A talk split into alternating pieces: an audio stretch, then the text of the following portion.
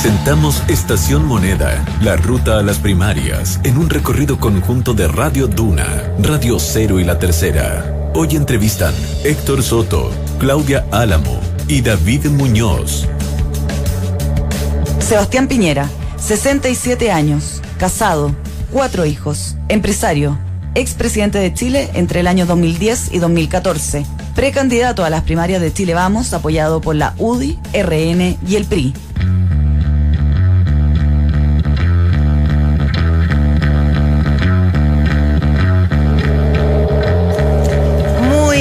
Buenos días. 8.06 de la mañana y ya está con nosotros Sebastián Piñera, expresidente, candidato presidencial.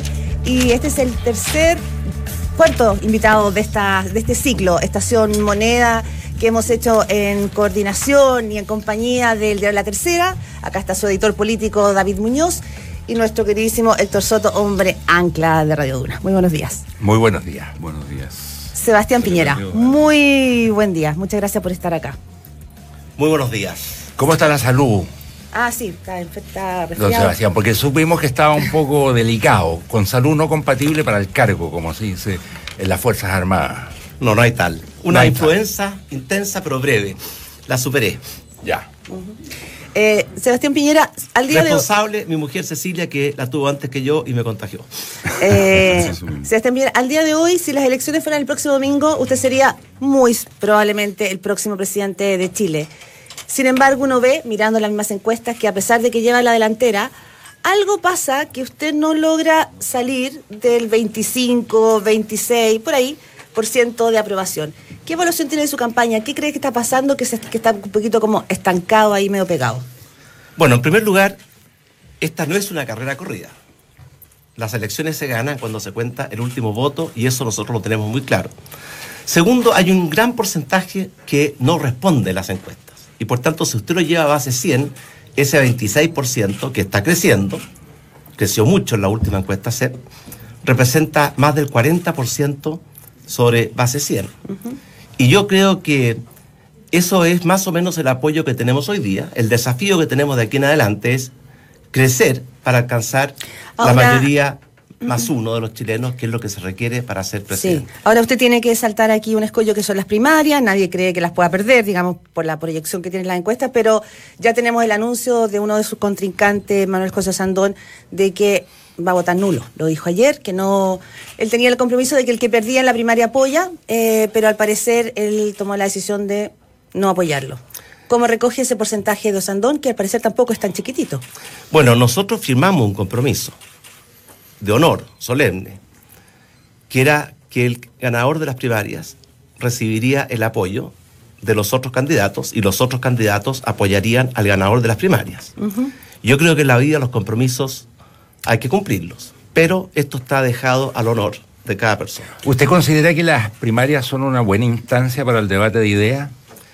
Yo pensé que las primarias eran un buen método para elegir a los candidatos a la presidencia. Por eso el proyecto de ley de primarias lo promovimos y lo aprobamos durante nuestro gobierno. ¿Y está medio decepcionado? Por tres razones. Primero, porque permite que los candidatos sean elegidos con participación de la gente y no solamente entre cuatro paredes. Segundo, porque permite movilizar, motivar, entusiasmar a los partidarios y adherentes. Y tercero, porque permite confluir en un candidato de unidad de todo el sector.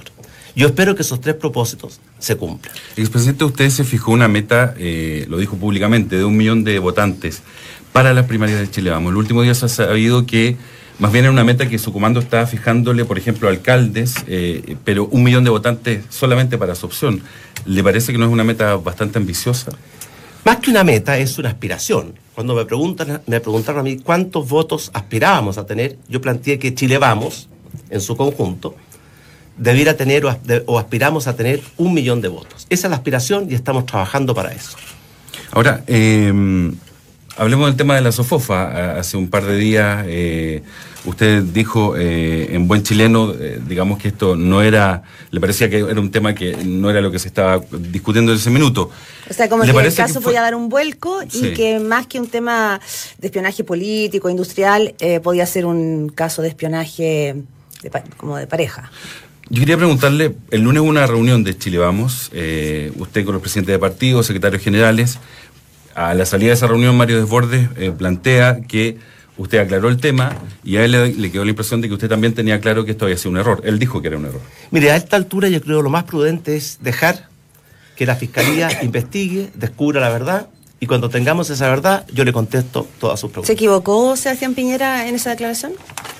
Dijimos que la fiscalía haga su investigación. No, no, pero independiente de la investigación, de, pensando, eh, puesto en sí mismo. Y se lo cuando, cuando conozcamos el resultado de la investigación de fiscalía, yo le mm. respondo a esa pregunta. Eh, Sebastián Piñera, un, un, un, pedacito al margen eh, en lo personal. Hoy, ya mira eso, nadie cuestiona su capacidad de gestión y que maneja bien los temas. Lo vamos a plantear ahí por el tema que se ha hablado que los presidentes no tienen que ser enciclopedia, pero yo creo que eso no está en cuestión respecto de su caso, usted fue presidente. Pero sí eh, uno ve en su entorno que dice, Sebastián Piñera tiene esto, de repente estos impulsos, como pasó con la Sofofa, como lo que algunos en su gobierno anterior llamaban los piñericosas.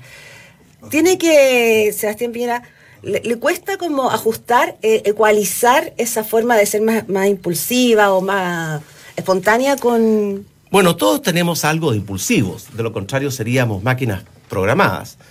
Pero, como que se sale de libreto así. Bueno, uno no puede vivir toda la vida dentro de un libreto. Para mí el tener la libertad de responder y de tener espontaneidad es algo muy importante en la vida. Pero yo creo que la, moneda es una gran escuela, es una gran enseñanza. Yo siento que aprendí mucho mis cuatro años en la moneda. Y por supuesto yo creo que hoy día estoy mejor preparado para ser presidente que como lo estuve el año 2009. ¿Usted reconocería eh, don Sebastián, que en los primeros meses en la moneda eh, fue difícil adaptarse, no sé, pues, a la majestad del cargo de presidente de la República, porque en, la institucionalidad chilena, obviamente que en ese cargo hay majestad y estatura y hay mucho protagonismo. Y me imagino que no debe ser fácil asumirlo. A veces debe quedar grande, a veces debe ser muy pesado, supongo. Bueno, yo soy una persona sencilla, me gustan las relaciones horizontales, me gusta conversar con la gente en forma muy directa, pero más difícil que adaptarse a la majestuosidad del cargo fue enfrentar el terremoto del 27F. Le cuento solamente tres anécdotas. El primer día en la moneda, 11 de marzo del año 2010, el ministro de Educación me planteó que 1.250.000 niños iban a perder el año escolar porque sus escuelas estaban destruidas o inutilizables. A los pocos minutos, el ministro de Agricultura me planteó que estaba en riesgo la temporada agrícola de la zona sur porque las obras de regadío estaban destruidas. Y poco después el ministro de Salud me planteó que podíamos tener una crisis sanitaria en la región del Maule porque todos los hospitales del Maule, Talca, Curicó, Parral, Cauquene, Constitución, etcétera, estaban destruidos. Ya, pero ese, son es un, ese es un escenario de terror, pues, presidente. Eso no tiene nada que ver con la majestad del cargo. No, pero eso tiene que ver con la dificultad de adaptarse, que cuando uno es presidente, a la larga, uno termina siendo el último responsable de los grandes problemas del país. Y por eso enfrentar esa tremenda crisis y simultáneamente con el propósito y el objetivo y el compromiso de que Chile no entrara en recesión, sino que creciera el año 2010 y que reconstruyéramos el país en cuatro años, fue algo que durante el primer año copó gran parte de nuestro esfuerzo y de nuestra capacidad de trabajo. ¿Cómo va a ser su relación con los partidos desde ese punto de vista? Eh, fue un tema durante su gobierno la relación eh, con la UDI y RN, digamos. Nunca es fácil la relación entre un presidente y los partidos de su propia coalición, tampoco con los partidos de la oposición, porque tenemos objetivos distintos. Los partidos muchas veces velan por sus legítimos intereses, por la posición que cada partido ocupa, por la cantidad de militantes que ocupan cargos de importancia. El presidente de la República tiene que velar por todos los chilenos. Y por tanto, a veces los intereses no coinciden y se requiere mucha generosidad y a veces también mucha grandeza para que esa relación sea fluida. En todo caso, yo estoy seguro que esa relación va a ser mucho mejor ahora que la primera vez, porque tanto ellos como yo mismo hemos aprendido la responsabilidad que significa gobernar Chile. Hay un punto, Sebastián Piñera, en esa relación que uno ve evidentemente más afiatada entre usted y la UDI, Renovación Nacional, que tiene que ver con estoy saltando un poco, quiero volver a otros temas, pero a la agenda valórica. Muchos consideran que usted ha tenido algunos algunas redirecciones, algunos giros en temas valóricos que antes apelaba más al centro de la sociedad y que ahora su candidatura se ha derechizado un poco y que ha cambiado eh, o matizado, por ejemplo, la adopción en caso de las parejas homosexuales y esto tendría que ver como un, como un cobro, digamos, de apoyo unánime en el caso de la UDI. ¿Cómo maneja el tironeo de los partidos que van a querer, evidentemente, influir en su programa de gobierno o en su agenda? bueno, sin duda que ¿Cuánto permite que le corran el cerco? Sin duda que hay tironeo, pero yo no he cambiado ninguna posición. De hecho, yo siempre, durante toda mi vida, no solamente he creído, sino que he intentado y creo que he sido muy consecuente con ciertos valores, como el valor de la democracia, el respeto a los derechos humanos, la libertad, la justicia, el progreso, el desarrollo sustentable. Esos son los valores que me han inspirado y guiado en mi acción política toda mi vida. Ninguno de esos ha cambiado. Pero usted dijo, perdón, usted dijo en Megavisión hace poco, eh, no vamos a discriminar, eh, hablando del tema de la adopción, no vamos a discriminar, discriminar, a nadie, ni por sexo, ni por condición social, y eso después fue eh, precisado por su hombre clave en la campaña Andrés Chávez, diciendo ah, no, que no se malentienda, salió la presidenta de la que le Selbergue, también precisando, uno entendió que ahí había un roce, digámoslo en suave. Mire, no se deje llevar por los titulares o por las caricaturas. Lo que yo he sostenido en materia de adopción es lo que he sostenido siempre. Nosotros nos comprometimos a modificar la ley de adopción en dos sentidos, ambos con un solo norte, proteger mejor los intereses superiores del niño. Primero, agilizar los procesos, porque hoy día un proceso de adopción puede tomar años. Y durante esos años el niño puede estar en un hogar de menores maltratado o incluso con riesgo de vida, como ha ocurrido en los hogares del Sename. Y segundo, estableciendo siempre un orden de prelación pensando solo en el mejor interés del niño. Yo no discrimino a nadie, y lo insisto y lo repito. Tengo respeto por todos, hay muchos tipos de familia, todas son dignas, todas merecen respeto, todas merecen apoyo. Pero yo también pienso, y así lo piensan muchos y gran parte de la literatura, que en condiciones equivalentes de todo lo demás, es mejor para el niño que exista en el hogar que lo acoge la figura del padre y la figura de la madre. Por eso yo creo que debe haber un orden de prelación en que las parejas estables constituidas por un padre y una madre tengan prioridad. Pero a veces esas parejas no están, entonces también otros sectores tienen derecho a, tienen la posibilidad de adoptar, porque el derecho de adoptar no lo tienen las parejas. Es el niño el que tiene el derecho a ser adoptado y es el Estado el que tiene que velar porque esa adopción proteja los intereses superiores del niño. Por lo tanto, para entenderlo bien, la prioridad está clara, que es que sea una familia con un padre y una madre, porque es bueno para el niño. Pero si esa condición no se da, y sabemos que Chile ha cambiado muchísimo en sus relaciones familiares, usted dice, abrámonos a la posibilidad de ver si un niño está eh, podría ser eh, eh, adoptado por, una persona homosexual. Bueno, hay muchas otras. Para poder entender cómo... hay muchas otras opciones. ¿Ya? Hay familias constituidas por una madre y niños, o un padre y niños, abuelos y niños. Y por lo tanto, lo que nosotros vamos a plantear el proyecto de ley es que fijando un orden de prelación, será el juez de familia el que conociendo las características particulares de cada niño y de las distintas opciones de adoptar, elija aquella que mejor. Pero usted, no, usted en principio no tiene ningún veto, digamos, sobre la adopción de niños por parte de parejas homosexuales. No, lo que yo tengo es una fuerte compromiso con que en la adopción se tome como principal razón y motivación el proteger los intereses superiores del niño. Perfecto. Expresidente, eh, un aspecto muy importante de su, de su historia personal y política y que ha estado en discusión en los últimos meses, el tema de su patrimonio. Quería preguntarle cuándo se va a resolver eh, su fideicomiso eh, y que usted ha planteado que va a ir más allá de la ley y que además va a incluir a, a su familia, al patrimonio familiar, digamos. Esto está establecido en la ley. Hay plazos establecidos en la ley y cuando yo anuncié y di a conocer mi declaración de intereses y patrimonio y anuncié acciones adicionales, establecí claramente que iba a cumplir esas acciones antes de los plazos que establece la ley. Estamos hablando antes de las elecciones, porque... Los plazos que establece la ley. Pero usted dice antes. Antes de los plazos que establece la ley.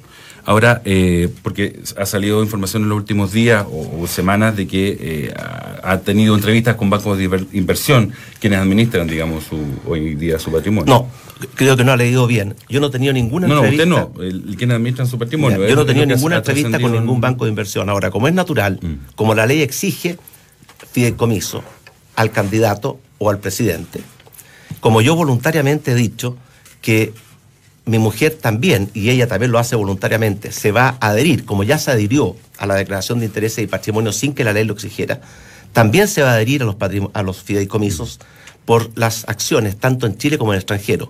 Y como mis hijos han planteado que ellos también voluntariamente se van a adherir a un fideicomiso por los activos de acciones sociedad anónimas chilenas, es natural que los bancos de inversión se acercan a, hacer sus propuestas. y me imagino que la gente que administra las empresas estará evaluando, porque si no, no estarían haciendo su trabajo. Dentro de esas evaluaciones, eh, eh, ¿está considerado o contemplado vender, por ejemplo, las inversiones en la pesquera Exalmar? Eso ya no depende de mí. Eh, usted sabe que nosotros hicimos una separación.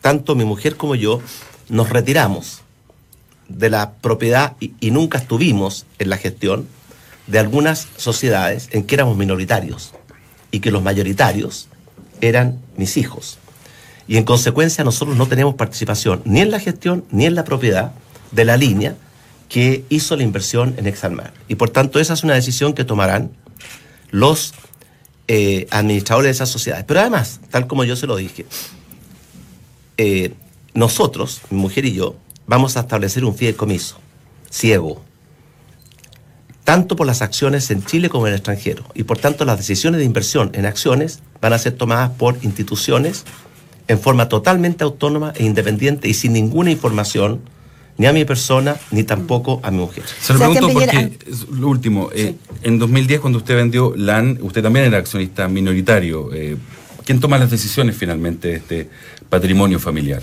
Me imagino que usted. No, el 2010 cuando vendimos LAN, eh, que fue antes de que fue antes de de, que yo ejerciera el cargo de presidente o simultáneo con el comienzo del periodo presidencial. Las decisiones de vender LAN las habíamos tomado mucho antes. En abril del año 2009, un año antes de asumir la presidencia, cuando constituimos los fideicomisos ciegos, yo hice dos anuncios adicionales. Primero que iba a vender algunas empresas por su magnitud y tamaño, LAN, Chilevisión, Clínica Las Condes. Y segundo, que nos desligábamos total y absolutamente de la gestión y administración de las empresas. Y en consecuencia, la decisión de vender LAN estaba tomada mucho antes.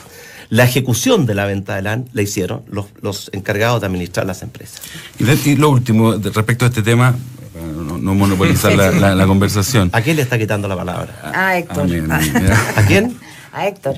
No, no eh, esto no sería problema, pero... Ah, lo, que está, lo que, lo que también ha salido público es eh, respecto a las sociedades que se encuentran en las Islas Vírgenes Británicas. ¿Esas sociedades se van a disolver? ¿Usted, eh, usted o, quien administra su patrimonio se va a desprender de esas sociedades?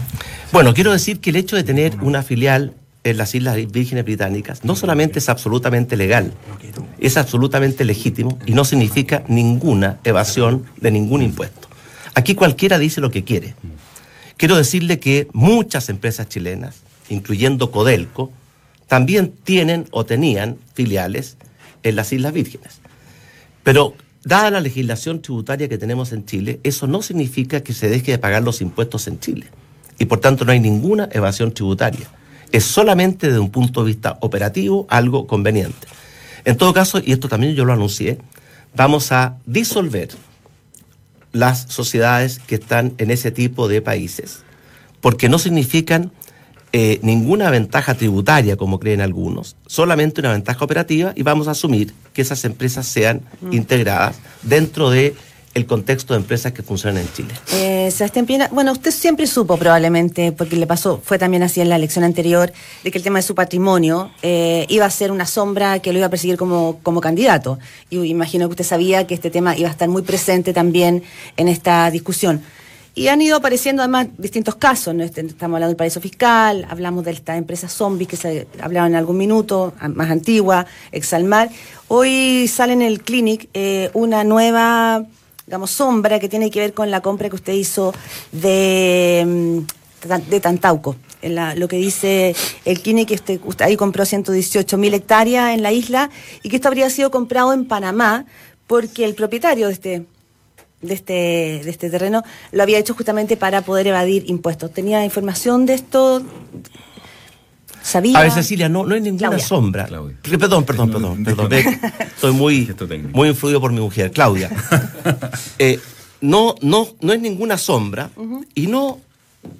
Pero esta capacidad que tiene la sociedad chilena de comprarse todas las tesis. Le voy a decir cómo fue. El año 2004.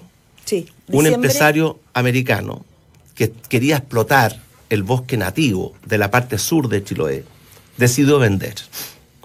En esos mismos tiempos, yo quise iniciar un proyecto de preservación, de conservación y de proyección de la naturaleza y de las maravillas que hay en el sur de Chiloé, de flora, de fauna, de paisaje, de ballena azul, etc. Y por tanto yo decidí comprar.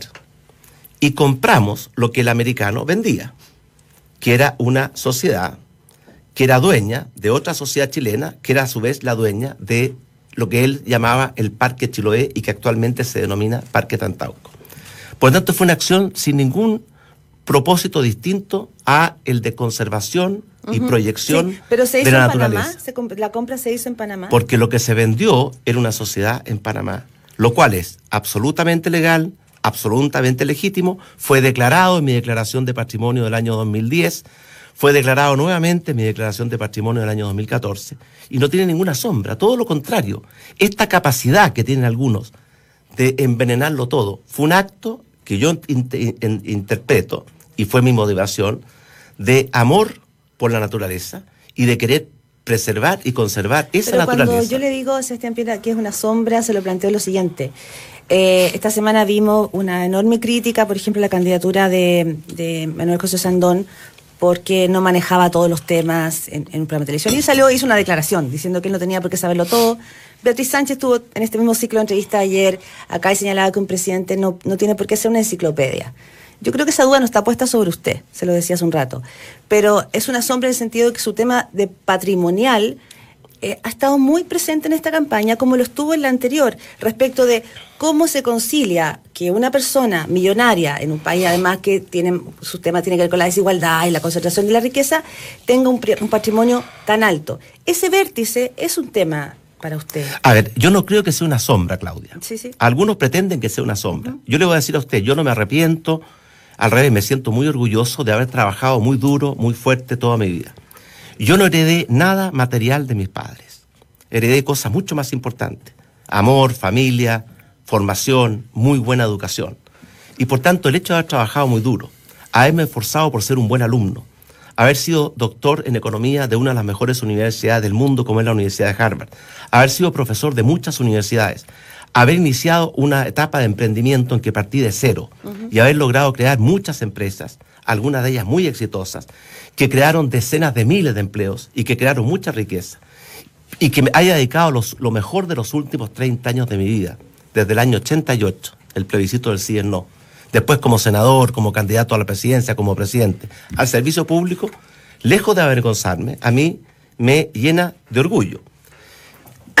Por lo tanto, creo que eso no es una sombra, al revés, yo siento, honestamente, que mi experiencia académica, mi experiencia de emprendedor fue una muy buena escuela y una muy buena herramienta para ser un buen presidente.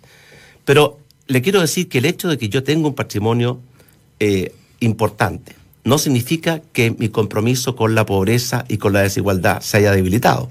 Fíjese usted que durante nuestro gobierno logramos reducir la pobreza a la mitad y logramos reducir significativamente la desigualdad. No hay ningún otro gobierno que pueda decir lo mismo. Estamos con Héctor Soto de Radio Duna, David Muñoz, el editor político del de la Tercera, eh, haciendo esta entrevista a Estación Moneda con el candidato presidencial Sebastián Piñera. Eh, don Sebastián, quiero llevarlo a su mirada de futuro. Dígame usted cuáles considera que son los grandes cuellos de botella, las grandes restricciones que el país tiene para, por un lado, eh, volver a ponerse en movimiento, eh, quitar los frenos que existen sobre la economía y también arreglar los, a ver, los desencuentros, los desequilibrios políticos que hay eh, actualmente en el país. ¿Cuáles ve usted como los grandes problemas, las grandes restricciones con que el próximo gobierno se va a enfrentar en estos planos? Yo creo que hay muchas restricciones, pero si usted me fuerza a decirle tres, yo mencionaría primero la mala calidad de la política. Esta política entendida como una lucha fratricida en que todos tienen que destruirse con todos. ¿Es distinta a la que vivió en la campaña anterior? Se ha ido agravando. El clima político que tenemos hoy día no tiene nada que ver con lo que yo conocí como senador cuando recuperamos la democracia. En esa época había un sentido de misión, de responsabilidad, de compromiso país. Por eso nació la democracia de los acuerdos, que fue propuesta por nosotros y asumida por el gobierno del presidente Elwin y que permitió llegar a grandes acuerdos. Ese clima se ha ido deteriorando. Falta nobleza, falta grandeza. A veces yo pienso que en la política chilena de hoy sobran izquierdas y derechas y falta profundidad y es escéptico, es optimista, es pesimista. Soy optimista porque soy de la posibilidad de arreglar eso. Soy optimista porque soy optimista de la naturaleza humana. Pero ahí tenemos un grave problema que genera desconfianza, que genera división, que afecta todo el resto de las actividades del ser humano. Segundo, gran cuello de botella, la mala calidad de la educación. A pesar de que podemos estar bien en el contexto latinoamericano, en el contexto mundial, especialmente la sociedad del conocimiento y la información, la mala calidad de la educación que tenemos en Chile es un severo freno para que Chile pueda integrarse en plenitud a la sociedad del conocimiento y la información y aspirar a transformarse en un país desarrollado, sin pobreza, con seguridades y oportunidades para todos durante los próximos ocho años, que es la propuesta que estamos haciendo en nuestra campaña presidencial. ¿Y, el y la tercera gran restricción es que tenemos un enorme déficit de infraestructura en todos los frentes. Infraestructura no solamente en lo que es fierro, ladrillo y cemento, como por ejemplo puentes, caminos, aeropuertos, etcétera, sino que también en la infraestructura digital. No tenemos una verdadera carretera digital como la Ruta 5, que pueda unir a todo Chile y pueda unir a Chile con el mundo. Las tres son grandes problemas y grandes desafíos. Ninguno de los tres se va a resolver solo, pero los tres problemas tienen solución. Ya, no me señaló entre esas grandes restricciones eh, la situación actual de la economía. Me llama la atención. Bueno, yo estoy mencionando tres. Si me, si me permite otras tres, le digo de inmediato. No, no tantas, no tantas. Pues. ¿Cuántas me permite? Una más. No tan larga la lista. Una, más. Bueno, ve que me diste tres, no le digo la cuarta y me critica por no, por no mencionar la cuarta. No, porque a ver, pensé Cuando le diga cuatro, me decís faltó la quinta. Don Sebastián, pensé que lo iba a colocar mucho más alto. No, yo le digo inmediatamente. Por supuesto que la economía chilena está viviendo un momento extraordinariamente grave. Hemos perdido el liderazgo, hemos perdido el dinamismo. Usted lo sabe perfectamente, Héctor. Hoy día la economía chilena no crece, no crea trabajos, no mejora los salarios.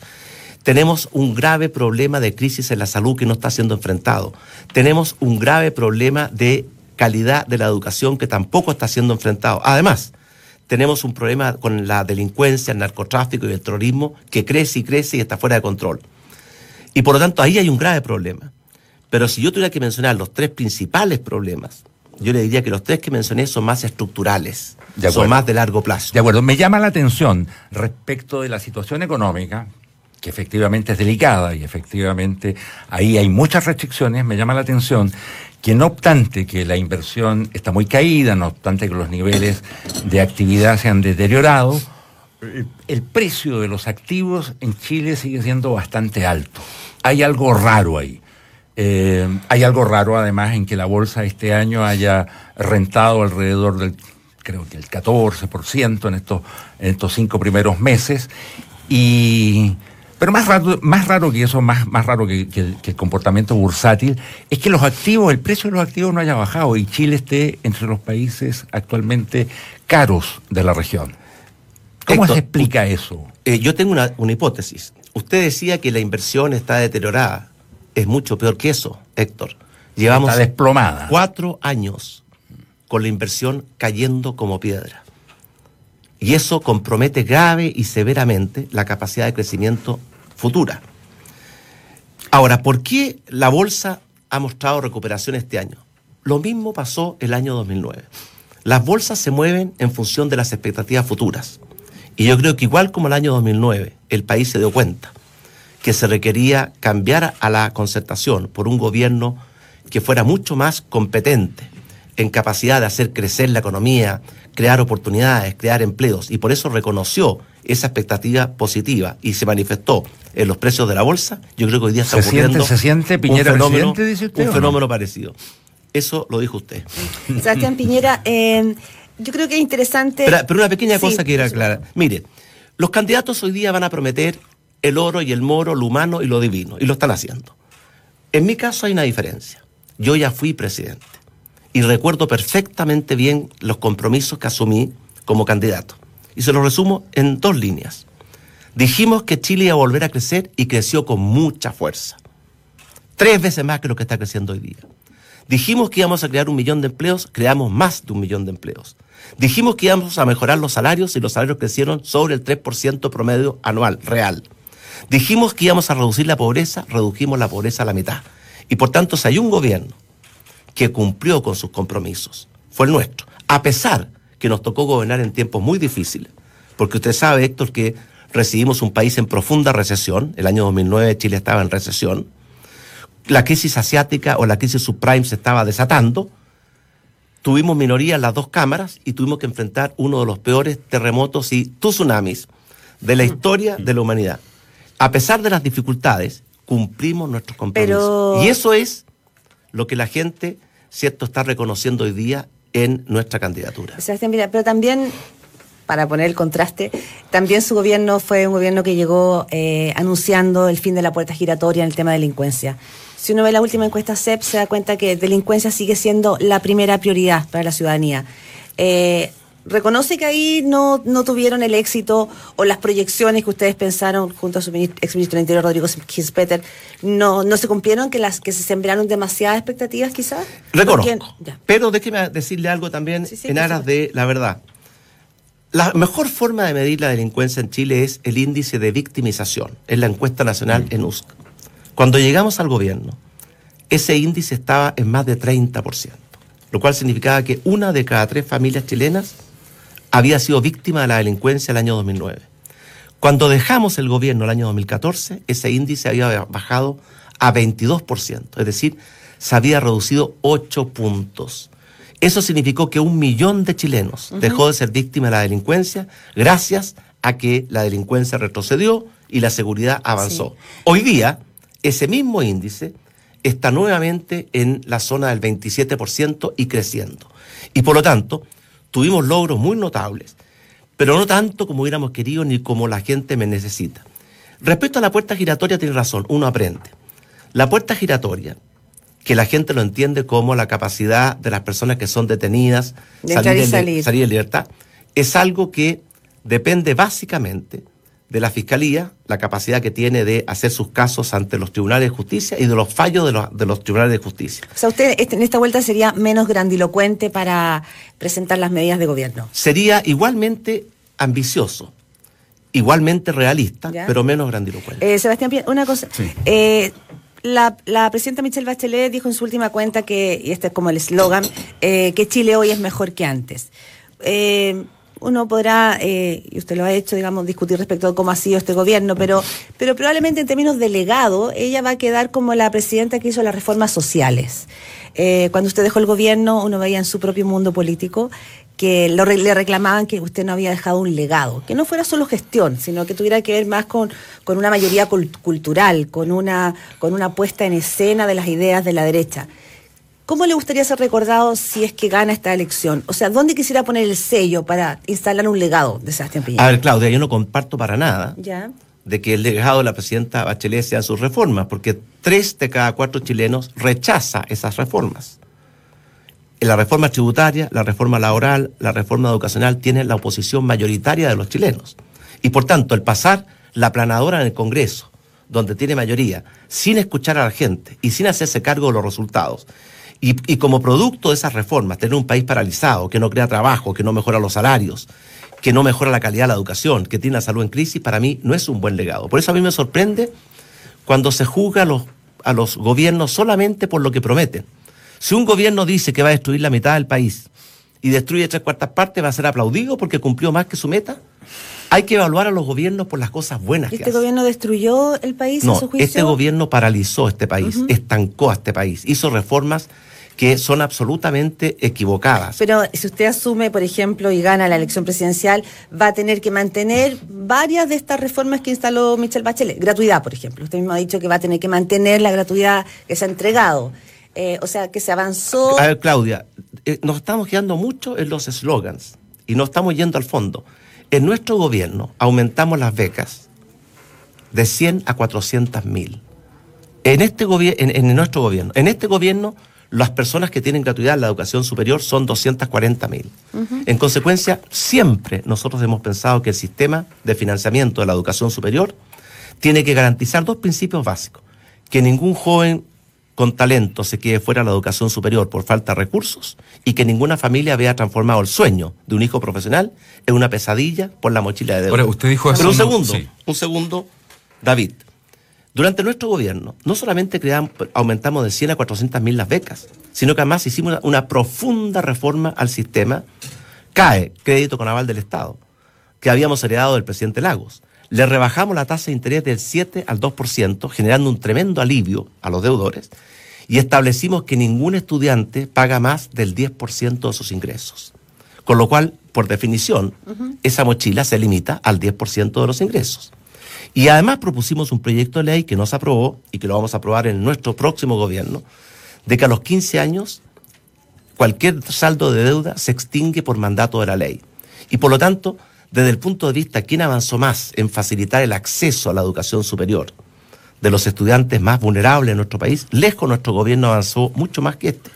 Lo que pasa es que la nueva mayoría tiene una tremenda capacidad para ponerle títulos y bautizar las cosas y tiene una muy baja capacidad de cumplir sus compromisos. Ahora, usted Estamos con Sebastián Piñera. Sí, usted dijo hace unos días que iba a mantener la gratuidad al 50% de los jóvenes más vulnerables. La presidenta en su discurso anunció que iba eh, a asegurarle ese eh, al 60% de jóvenes más vulnerables. ¿Cómo lo va a hacer usted? ¿Le va a pedir a Chile Vamos que, por ejemplo, eh, rechace la glosa de gratuidad de este año que aseguraría eventualmente... En primer lugar, me parece increíble que siendo la reforma a la educación y el financiamiento de la educación superior un pilar de el programa de este gobierno, todavía no hay un proyecto de ley en la materia y que estemos trabajando a través de glosas. Glosas son notas a la ley de presupuesto, que tiene vigencia por solo un año. Usted sabe que la ley de presupuesto dura un año. Entonces se está legislando en forma muy poco apropiada.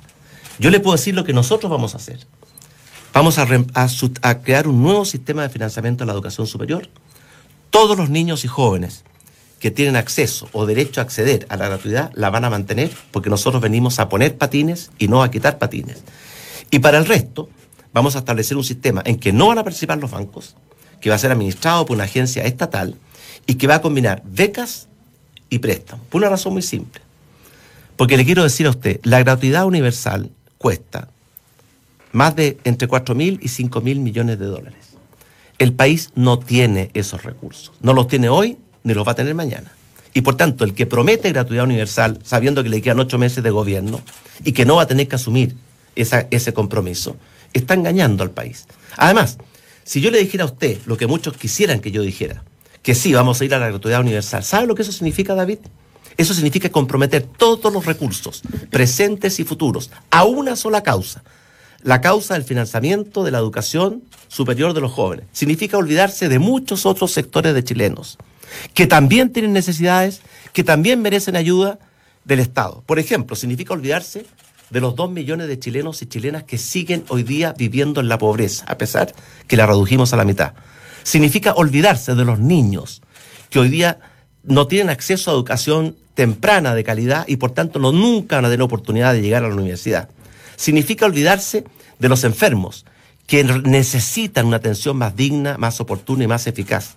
Significa olvidarse de las víctimas de la delincuencia que claman por mayor seguridad ciudadana. Y por tanto, cuando uno compromete todos los recursos, debiera decir al país ¿A quiénes le está dando la espalda? ¿A quiénes le está pegando un portazo en la cara? Yo le aseguro a usted que yo no le voy a dar la espalda si soy presidente de Chile, a los niños de Chile, a la tercera edad que también necesita mejores pensiones, a los enfermos, a las víctimas de la delincuencia, ni mucho menos a los pobres de nuestro país. Pero hay un proyecto a la reforma, de reforma a la educación superior que se está discutiendo en el Congreso y en la misma línea le pregunto, eh, le va a pedir a los parlamentarios chileanos que no, no aprueben, por ejemplo, ese proyecto, no, no, va a estar no va a estar para votación porque ha cambiado n veces porque es un proyecto tremendamente improvisado que lo cambian todos los días y que ha generado un milagro.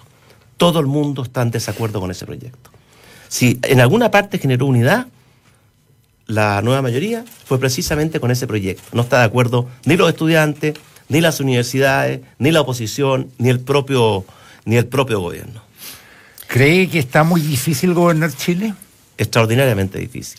Mire, a nosotros nos tocó ya gobernar en tiempos difíciles, como se lo mencioné hace un mm. momento atrás. Por muchas razones que no se las voy a repetir, porque además no me lo permitiría. Pero esta vez también va a ser muy difícil, por, en primer lugar, por los tres déficits estructurales que yo le mencioné anteriormente. La crisis de la política, la mala calidad de la política, el déficit tremendo que tenemos en materia de infraestructura y la mala calidad de la educación. Héctor, eh, ya está golpeando nuestras puertas una revolución tecnológica mucho mm. más poderosa que la revolución de Internet, de Google, de email. Pero en ese mismo sentido, don Sebastián, ¿usted no cree que la sociedad chilena, por decirlo así, está menos sobregirada de lo que estuvo hace cinco años? Yo, ¿No cree usted que la gente está valorizando más el trabajo? ¿No cree usted que la sociedad está valorizando más el crecimiento económico? Por supuesto que sí, porque esos valores, el crecimiento económico, la buena conducción económica, la inversión, la productividad, la competitividad son como el aire. Cuando respiramos tranquilamente no echamos de menos el aire. Pero déjeme después hacer un experimento de apretarle un poco su cuello y lo va a ansiar y necesitar infinitamente. Hoy día que la economía está estancada, que no crece, que no progresamos, Chile era el país que más crecía durante nuestro gobierno entre todos los países de la OECD. Hoy día estamos en los últimos lugares. Por darle un solo ejemplo. Cuando los países se estancan, la gente echa de menos y se da cuenta que Chile puede mucho más. En dos palabras, Héctor, yo creo que hoy día tenemos en Chile un muy mal gobierno y un gran país. Y por eso nuestra misión es reemplazar el mal gobierno para recuperar nuestro gran país. Eh, Sebastián Piñera, pero también uno mira las encuestas y dice, a ver, está, está costando leer este país, pero hay un 60% que de las puertas hacia adentro de su casa se siente muy satisfecho hay una escena muy dramática de hace dos días en el metro estación Tobalaba, eh, en que la gente se tira sobre un guardia del metro porque estaba parece que se comprobó que no fue así, pero que le habría, que le habría tironeado a un estudiante porque había evadido el, el, pago. Entonces, hay satisfacción eh, personal en la familia, hay una indignación incubándose y también va a tener, si en caso de que gane y a la hora de gobernar, una izquierda nueva, distinta eh, y que cuestionan fuertemente el modelo. Por lo tanto, el menú, digamos, de, la gobernabilidad del país es bastante más más complicado, dices Más complicado, sí, sí, sí. No solo para decir sí tenemos que arreglar las cosas económicas, sino que se abren como abanicos muy diversos y una sensación de la ciudadanía de, que el abuso eh, está presente en su vida casi cotidianamente. Es cierto, y esto es una constante, que los chilenos tenemos alto grado de satisfacción con nuestro mundo privado, mm. con nuestras familias, con nuestros amigos, con nuestro entorno. Pero estamos teniendo crecientemente un descontento con la cosa pública, básicamente con el gobierno, las instituciones, todas las instituciones los partidos políticos, el Congreso, la Iglesia, las Fuerzas Armadas, Carabineros, el fútbol, etc. Es cierto. Y por eso es un ingrediente más de que gobernar este país. Nunca ha sido fácil y ahora, como le dije Héctor, va a ser especialmente... Y esa izquierda nueva del Frente Amplio, Sebastián Piñera... Pero déjeme responderle un segundo. Eh, terminando esta entrevista, yo voy a ir a presentar un libro que es, se llama La mayoría de las ideas, que es una continuación de un documento que elaboró un conjunto de personas, entre ellas el senador Alamán, el senador Larraín, el ex, el ex contralor Ramiro Mendoza, que se llamó El Manifiesto Republicano. Y una de las cosas que ese libro plantea y que yo adhiero es que tenemos que crear una mayoría de ideas. Tenemos que volver a poner a Chile de acuerdo en que hay cosas que son importantes que este gobierno ha querido minimizar. Por ejemplo, este gobierno nos ha dicho que el crecimiento no es importante, que se puede tener justicia sin crecimiento, que el trabajo bien hecho no es importante, que los deberes no están, que los derechos no están asociados a los deberes y muchas cosas como eso. Tenemos que crear esa mayoría de ideas y que las, todos los chilenos entendamos que el desarrollo no es algo fácil. Por algo, ningún país de América Latina, después de 200 años de vida independiente, ha logrado superar el subdesarrollo y la pobreza. Que para desarrollarnos tenemos que volver a las raíces, a valores fundamentales, como valorar el crecimiento, no solamente porque genera oportunidades, empleos, salarios, sino que porque genera los recursos fiscales para financiar el gasto social, a valorar la creación de empleos, porque el empleo es no solamente una, forma de ganarse la vida, es una manera de sentirse digno, de contribuir a la sociedad, de realizarse como persona. Mire, no hay mejor política laboral que el pleno empleo. Cuando hay pleno empleo, no solo suben los salarios, mejoran las condiciones de trabajo, los empleadores se preocupan más de sus trabajadores, los capacitan más y los trabajadores no viven permanentemente con miedo a perder la pega.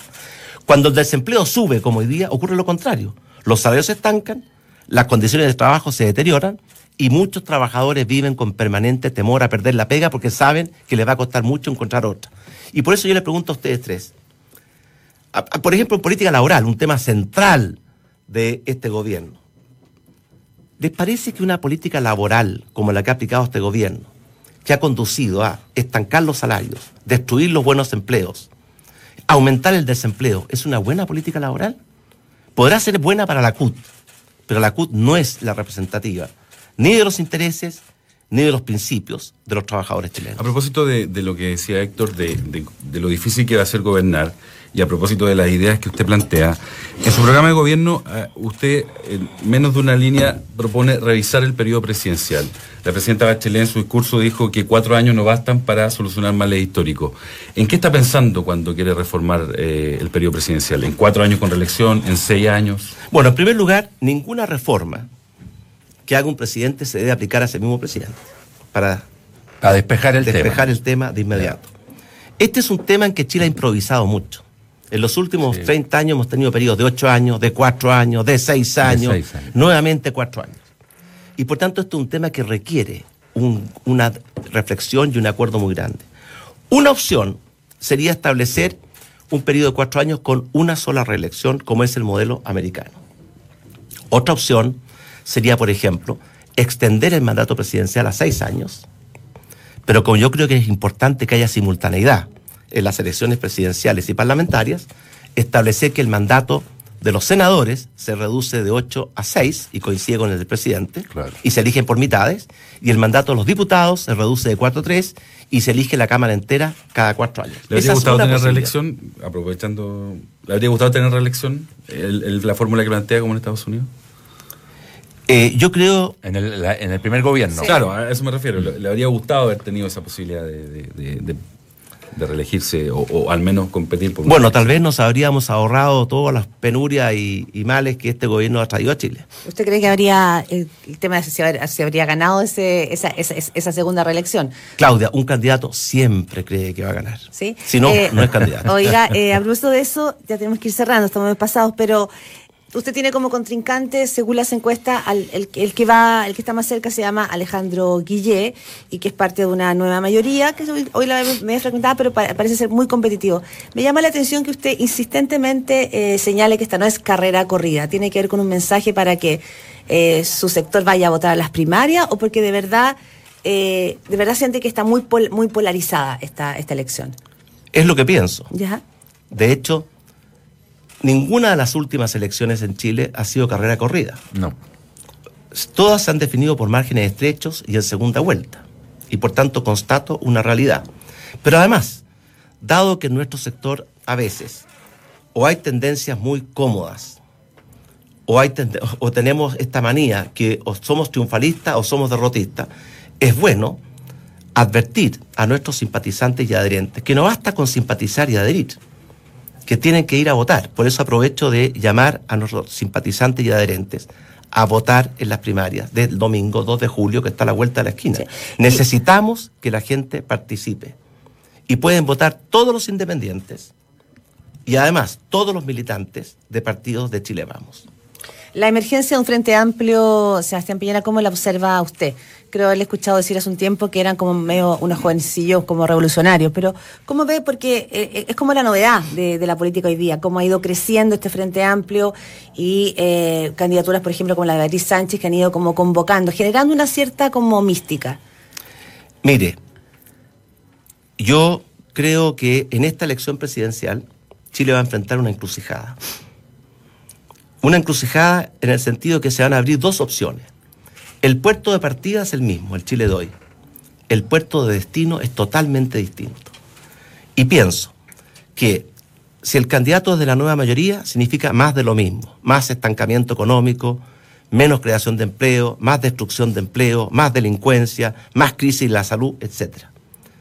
Y si es del Frente Amplio, yo tiendo a pensar que es peor de lo mismo. La otra opción somos nosotros, que significa recuperar el cambio positivo, el liderazgo y el dinamismo, volver a crecer, a crear muchos y buenos empleos, a mejorar los salarios, a mejorar la calidad de la educación. Si usted ve la prueba SIMSE, durante nuestro gobierno mejoró la calidad de la educación. Durante este gobierno se ha deteriorado.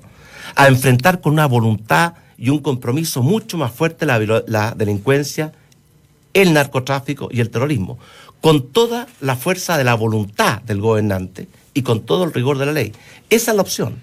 Y por tanto yo estoy convencido que ni la nueva mayoría ni el Frente Amplio son una buena opción para Chile. Que la mejor opción somos nosotros. Pero en democracia los políticos proponen, la, gente, dispone. Claro. Presidente, son ocho... Eh, ¿Cómo está financiando la campaña a las primarias? Eh, el CERVEL todos los viernes está haciendo una actualización de los aportes que reciben los candidatos. Hasta ahora usted ha recibido tres aportes, son 35 millones aproximadamente, personas que me imagino que usted conoce.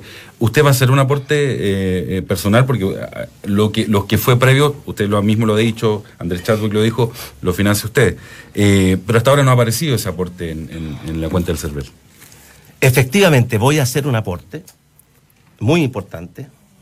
Yo siempre he hecho aportes muy significativos a mis propias campañas. En esta oportunidad los legisladores establecieron límites a los aportes que pueden hacer los candidatos. Antes el candidato podía aportar de su propio recurso, justificando tributariamente y pagando todos los impuestos que corresponden, hasta el 100% de la campaña. Los legisladores establecieron un límite. ¿A quién cree que le establecieron el límite menor? ¿A los diputados, a los senadores o al presidente? No tengo idea. Al presidente. Y por lo tanto fijaron un límite máximo, que es el 20% del, del gasto máximo. Yo ya hice un aporte y probablemente porque hay ciertas demoras, usted no lo ha podido ver. No, no sé si hoy día, pero va a salir cuando, cuando Cervel, dentro de sus plazos, lo, establezca. Son 8.58. Eh... Y en todo caso, yo creo que no es malo que un candidato, en la medida que quiera y pueda, financie su campaña dentro de la ley y justificando y pagando los impuestos por ese financiamiento porque eso le permite ser total y absolutamente independiente. Yo no sé quién tiene más conflicto de interés. El que se financia su propia campaña y no depende de nadie, o el que no puede hacer campaña si no lo financian los mecenas de siempre. Y sin embargo, todos los ojos están puestas solamente en las personas de alto patrimonio. Y le quiero decir... O sea, en usted. Eh, eh, eh, la ley, la ley de, de probidad y conflicto de interés tiene algunos aspectos que son los más blandos, que son para todos. Los más duros tiene nombre y apellido. Y no es casualidad. No es casualidad. Eh, porque usted, usted se siente perseguido en ese sentido. no, Claudio. Lo he dicho varias veces. No, no, ah. no, no. Yo solamente constato un hecho. Pero en todo caso, yo sé que una campaña es dura. Yo sé que la política es dura. Tal vez en esta campaña ha sido más sucia, a veces más canallesca que antes. Y por tanto sé muy bien que asumo este compromiso, no por comodidad personal ni por intereses particulares. Si yo quisiera proteger mi legítimo interés personal o familiar, nunca habría sido presidente de la República, ni tampoco sería nuevamente candidato. Estaría mm. dedicado a proteger ese interés. Si estoy en esto, es porque tengo un compromiso con Chile y porque tengo un, una firme voluntad, y lo hago con alegría y entusiasmo, de aportar lo mejor de mí mismo y de nuestros equipos para que Chile salga del mm. empantanamiento. Alguna cuota de masoquismo también en el tema.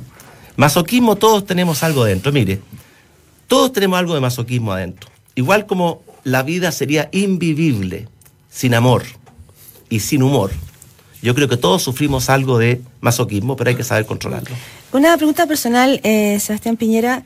¿Usted diría que su patrimonio, y ya explica cómo lo formó, su trabajo, lo ha hecho más libre o más esclavo? Mire, el dinero es como el poder.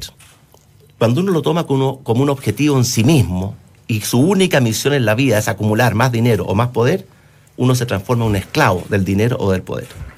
Cuando uno lo toma como un medio para hacer cosas, puede ser un instrumento de libertad. Y yo siempre he considerado tanto el dinero como el poder como un medio. Por eso yo, yo podría vivir como uno de los hombres más ricos de Chile. No lo hago.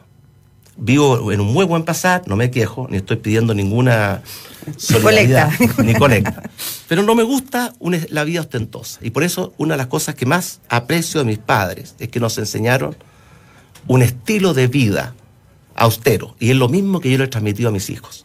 Mis hijos podrían estar viviendo la gran vida. Una es médico y trabaja en un hospital público, el Ezequiel Cortés. Otra es historiadora y ha hecho, es profesora y, y tiene una empresa de comunicaciones. Otro es ingeniero y tiene su propia empresa. Y el cuarto es psicólogo y se gradúa la próxima semana en un máster en, la, en MIT, el Massachusetts Institute of Technology de, Debe ser difícil ser hijo de ese. Mm. Pero los cuatro, oiga, los cuatro son personas de trabajo, son sencillas, y eso a mí me gusta. Y por eso, para mí, el dinero y el poder nunca han sido un fin, siempre han sido un medio. Desde ese punto de vista, no me siento esclavo, al revés, siento que me han dado instrumentos para hacer cosas en las cuales yo creo. Por ejemplo, jamás podría haber hecho el Parque Tantauco, que costó mucho dinero comprarlo y, hemos hecho una inversión gigantesca en abrir, hacer los senderos, conservar, preservar. Lo único que me produce alegría y satisfacción es no solamente que hoy día miles, decenas de miles de personas van a conocer esa maravilla todos los años, sino que también va a estar disponible para nuestros hijos, para nuestros nietos y para los que vendrán. y que por una acción como esa, en lugar de, recibir al menos ¿cierto? un reconocimiento, lo único que se le ocurre a una revista sea tratar de ensuciarlo, me parece a mí que es parte de la suciedad y de la bajeza de la política chilena. Son 902. Eh, Sebastián Piñera, tenemos unas preguntas finales y rapiditas cortas. Pimponeo. ¿Taxi o Uber? ¿Qué decide usted? ¿Qué elegiría usted? Los dos y en igualdad de condiciones. ¿Jornada de 45 o de 40 horas laborales? La jornada es máxima.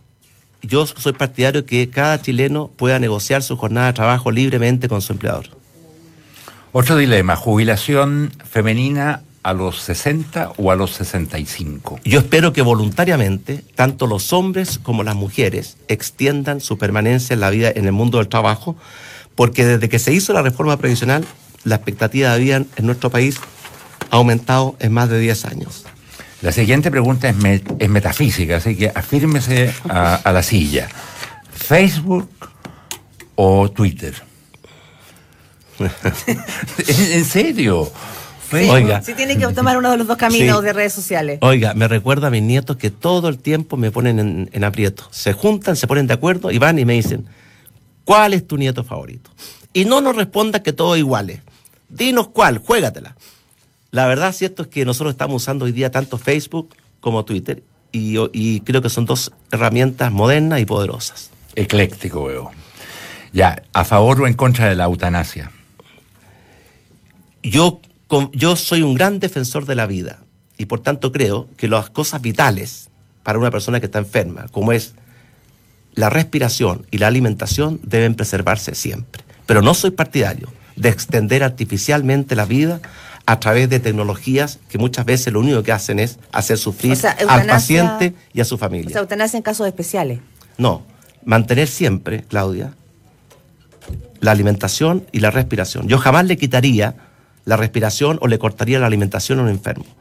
Pero yo no soy partidario, si el enfermo no lo quiere y la familia tampoco, de obligar a esa persona a sobrevivir conectado a miles de máquinas con una pésima calidad de vida. Aquí lo voy a complicar. ¿Jorge Sampaoli o Marcelo Bielsa? Yo, yo creo que los dos han demostrado ser muy buenos entrenadores y no me complican nada. ¿Pero cuál es más inspirador para usted? Jueguesela por uno. Eh, es curioso como a ustedes les gusta mucho, ¿cierto? Los, los, eh, los titulares. Los, sí o no. ¿Ah? Los sí o no. La vida no es sí o no todo el tiempo. Es mucho más complejo. Pero como le dicen sus nietos, jueguesela. Sí, pues yo no caigo en la trampa y les digo que, por ejemplo, yo todas mis hijas, sus nombres comienzan con A. Entonces digo que la más bonita y mi nieta preferida, su nombre comienza con A. Y todas saltan de alegría. Y ahí quedan felices ella y quedo feliz yo. ¿A favor o en contra de la despenalización de la marihuana? Mire, para los mayores y para los menores son dos mundos distintos. Yo no soy partidario de despenalizar la marihuana para los menores. Me acabo de reunir con las sociedades médicas, la sociedad de pediatría, la sociedad de neurología, y ellos en forma concluyente me afirman que está probado que la marihuana, especialmente en menores, produce daño cerebral, produce pérdida de capacidad de aprender, produce tendencia a seguir con drogas más duras, produce eh, mayores probabilidades de desertar de la educación y de caer en la delincuencia, y por lo tanto no soy partidario de hacer que nuestra juventud recorra ese camino de pérdida de la inteligencia, de la capacidad de aprender, de la capacidad eh, de que caigan en drogas más duras. Con respecto a los mayores de edad, ese es un mundo diferente, porque yo sí creo mucho en la libertad de las personas. Y hay muchas cosas que son malas y sin embargo no están prohibidas. Y no todo lo malo tiene que estar prohibido en la ley, ni todo lo bueno tiene que estar mandatado por la ley, porque si así fuera no habría espacio para la virtud. Una cosita ahí, por eso, eh, si yo fuera presidente, por ejemplo, no se me ocurriría poner en la Constitución los diez mandamientos de la Iglesia, aunque creo que son muy buenos. Bueno, quizás estamos muy pasados, podríamos seguir 906. Sebastián Piñera, muchísimas gracias por estar aquí en la Estación Moneda. Gracias a David Muñoz, editor político de La Tercera. Gracias a Héctor Soto, conductor de Radio Duna. Y gracias a ustedes por escucharnos cada mañana. Y gracias a Claudia, a David y a Héctor. Y, por supuesto, a todos los fieles auditores de Radio Duna. Y cero y la tercera. Y cero y la tercera. Eso. Que tengan buena jornada y nos escuchamos mañana. Buen día. Chao.